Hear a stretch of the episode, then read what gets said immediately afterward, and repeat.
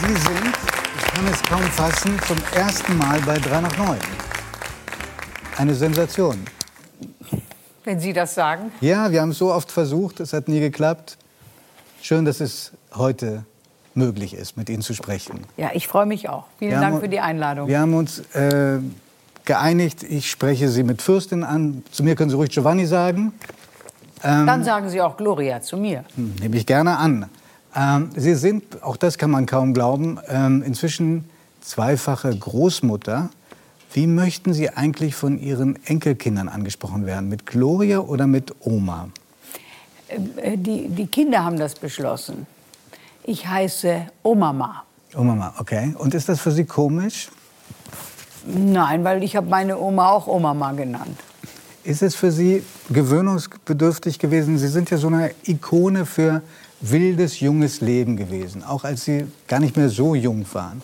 War das für Sie erstmal komisch festzustellen, ich bin eine Großmutter? Naja, eigentlich hätte ich ja gedacht, dass ich noch jünger Großmutter werde, weil ich habe ja sehr früh angefangen, aber wahr. meine Töchter eben später. Und ja, bis es dann endlich soweit war, ja, war ich dann auch im richtigen Großmutteralter. Fragen denn Ihre beiden Töchter und Ihr Sohn, drei Kinder haben Sie, fragen die Sie manchmal, wie das war, als Sie mit 20 heirateten? Interessanterweise interessieren sich die Kinder eigentlich gar nicht für mein Leben. Und ich glaube, das liegt einfach daran, dass junge Leute mit sich selbst beschäftigt sind. Bis die anfangen, sich über mein Leben zu interessieren, vergehen noch viele Jahre. Klingt fast schon so, muss man schon tot sein. Ja, Ja? Sagen Sie auch, ja? ja, ja. Ist aber auch gut so. Sie sollen ihr eigenes Leben aufbauen und das geht nur, wenn man die anderen missachtet. So. Aber haben die Erinnerungen an das, was Sie denen bieten konnten? Zum Beispiel heißt es, vielleicht dementieren Sie das ja heute Abend, Sie waren durchaus auch mal äh, zum Lunch bei Prinzessin Diana und haben äh, vor, vor allem Albert, ihren Sohn, da auch mitgenommen, der mit den ähm, Königskindern, äh, Prinzenkindern spielt, Entschuldigung. Genau, der sollte mit denen spielen. Und wie das so ist mit Kindern, haben sie sich gegenseitig die Spielsachen weggenommen. Wie Das war natürlich wahnsinnig peinlich.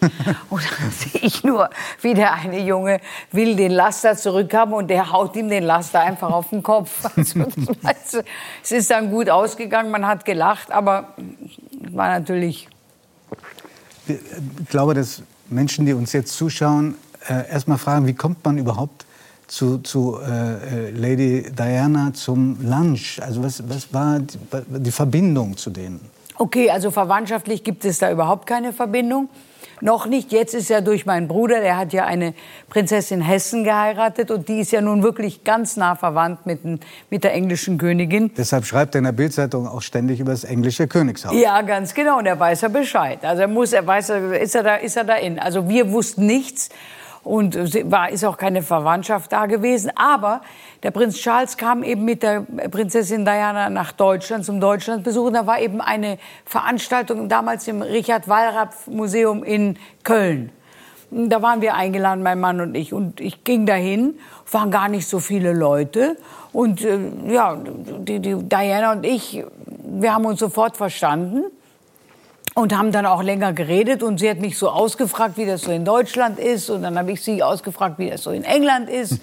Und dann hat sie gesagt, ziemlich spießig und grässlich und ich bin ziemlich eingesperrt. Aber komm mich doch mal besuchen, dann kannst du mir noch mehr erzählen. Dann haben wir äh, Telefonnummern ausgetauscht am Ende des Abends und wie ich das nächste Mal nach London kam, habe ich da angerufen und dann war ich auch zum Essen eingeladen und dann habe ich mir gedacht, die Jungs sind gleich alt, nehme ich doch meinen Sohn mit. Das wird doch bestimmt nett. Ja. Und lässt man bei der anrufen oder, macht man das selber? Nee, nee, das habe ich schon selber gemacht. Okay. Ich meine, also wenn, das klingt märchenhaft, wie überhaupt Ihr Leben äh, wie ein Märchen klingt. Also wenn Sie sich vorstellt, Sie kommen aus einer adligen, aber mittellosen Familie, heiraten mit 20 einen Fürsten, ziehen in ein Schloss ein mit 500 Zimmern, wenn ich mich nicht verzählt habe, Gloria, und äh, haben 75 Bedienstete. Haben sich da manchmal in die Augen gerieben, wie bin ich hier eigentlich reingekommen und wann fliege ich auf als Hochstaplerin? wann fliege ich hier wieder raus? Wie aus den zahllosen Schulen. Ähm, naja, das war wirklich so? Sind Sie aus Ja, ja, ja. Wegen äh, schlechten ja, stören. Verhalten? Ja, stören. Stören, Betriebsstörung. Mhm. Haben Sie einen Abschluss gemacht? Ja, mühsam, aber ich habe es dann doch geschafft. Okay. Also. Jedenfalls, ähm, äh, ja, nein, natürlich war das wie ein Traum für mich. Aber ich habe natürlich auch sofort erkannt, dass mein Mann da sehr einsam war und ich habe verstanden, dass er eben unbedingt ähm, einen Kompagnon gebraucht hat und er brauchte natürlich auch einen Erben. Also er mu musste unbedingt, jetzt mussten Kinder her. Es war auch dringend nötig, weil das war ja das Schloss, war ja belebt von seinem Vater, der war ja schon damals sehr alt, also für mich gefühlte tausend, aber der war also wirklich ein, ein Greis, würde ich sagen, der Vater von meinem Mann. Und dann habe ich eben gedacht, ja, das stimmt wirklich, du brauchst tatsächlich Kinder, weil hier muss Leben rein in die Bude, das hält ja sonst kein Mensch aus. Gesagt, getan, ich war ja Gott sei Dank noch jung, schwuppdiwupp, habe ich ein Kind nach dem anderen bekommen und Gott sei Dank war das dritte eben endlich der heiß ersehnte Sohn. Hätten Sie sonst weitergemacht? Ja, natürlich. ich meine, das ist ja wie in der Pferdezucht. ja, daran musste ich auch gerade denken. das ist wie in der Pferdezucht. Gut, fanden, ja, Sie, fanden Sie das so mit, mit Ihrer unkonventionellen und so stelle ich es mir jedenfalls vor, recht wilden Lebenseinstellung. Fanden Sie das nicht komisch, dass man so lange Kinder oft in die Welt setzen muss, bis dann Junge dabei ist? Naja, gut, also sag mal, aus dem Stall, aus dem ich komme, war, ist ja auch nicht nur aus traditionellen Gründen, sondern auch religiösen Gründen, war immer so, man heiratet, um Kinder zu kriegen, um Kinder zu haben. Man gründet eine Familie. Wem das nicht gelingt, der wird dann ein bisschen bedauert.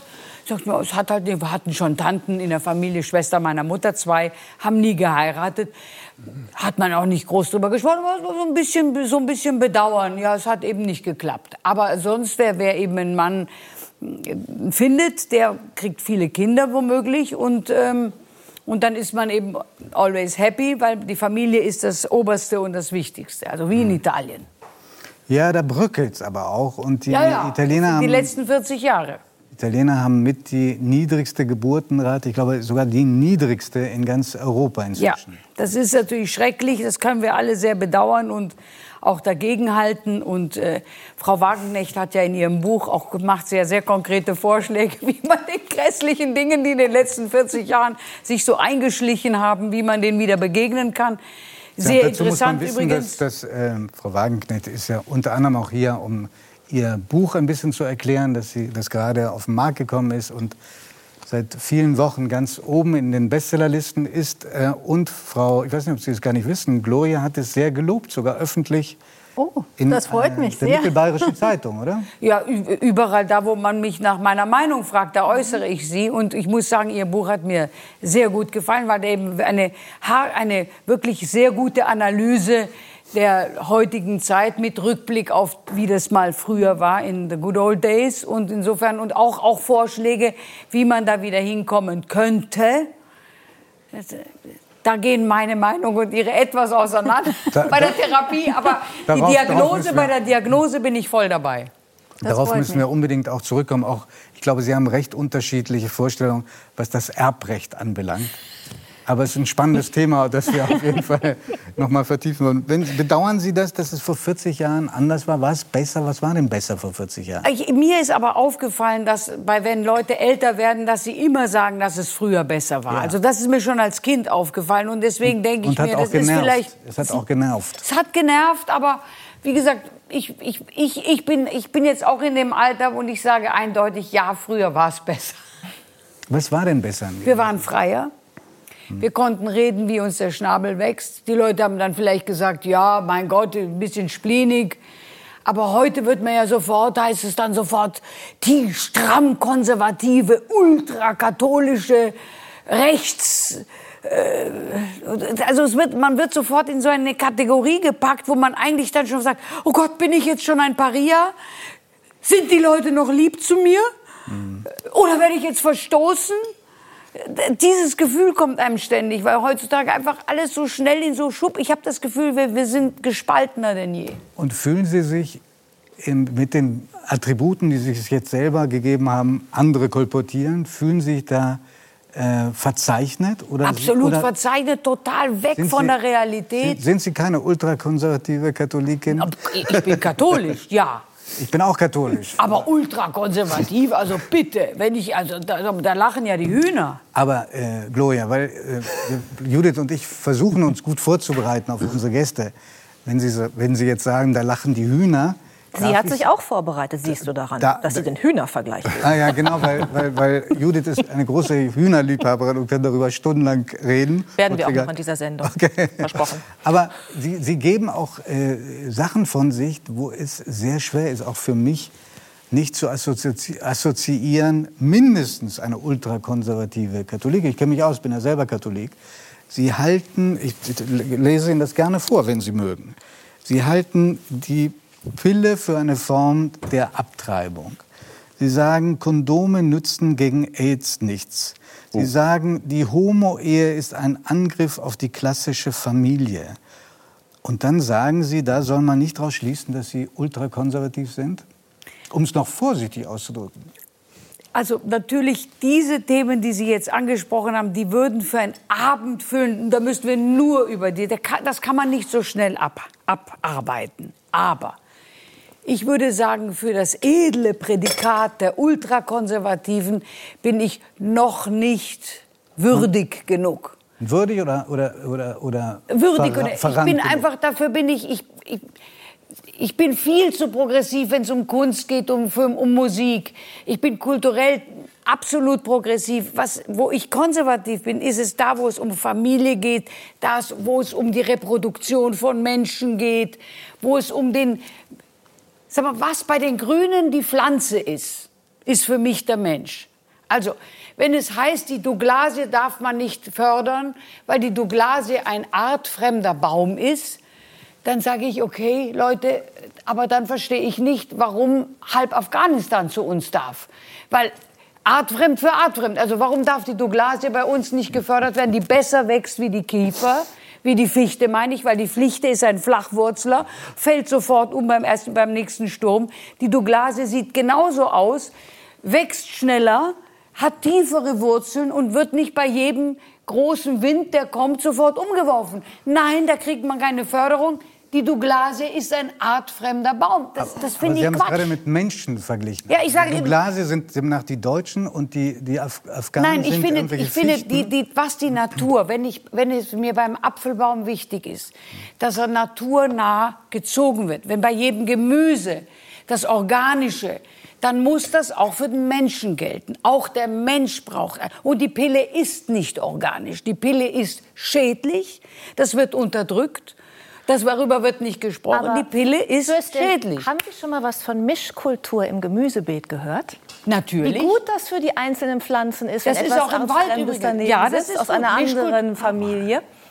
da gebe ich Ihnen absolut recht. Ich sage einfach, das, was für die Natur gilt, das muss auch für den Menschen gelten. Also wenn wir auf die Natur und wenn wir auf die Nachhaltigkeit und das Naturnahe achten bei Pflanzen, bei Tieren, dann ist es nur konsequent, dass wir das bei Menschen auch tun. Das ist nicht konservativ. Das kann man natürlich, wenn plötzlich konservativ ein, ein Schimpfwort ist. Aber pardon, Madame sind auch konservativ, weil das, was ich in Ihrem Buch gelesen habe. Aber konservativ ist kein Schimpfwort. Konservativ ist etwas, wer etwas konservieren will, der will ja nur etwas bewahren, was er für gut und richtig empfunden hat. Also ich empfinde konservativ nicht als Schimpfwort, Gut. aber nach dem, was Sie gerade gesagt haben und auch nach anderen Dingen, die Sie geäußert haben, zum Beispiel, Sie bezweifeln, dass der, der Klimawandel menschengemacht ist. Sie nennen... Aber das hat nichts mit konservativ zu tun. Das kommt, das wollte ich gerade sagen. Die, Sie sagen, dass die Umweltbewegung Fridays for Future eine Umweltsekte sei. Eine Religion. Eine Umweltsekte, haben Sie gesagt. Ja, Und- okay, und dann- wir, wir, dann- dann-. Aber eine kleine Religion. Dann, dann, dann, dann, dann gibt es Menschen, die sagen, die ist nicht einfach konservativ. Das ist schon ziemlich AfD-nah. Oh Gott, wenn das schon wieder kommt. AfD nah. Ja, Teufel, komm aus.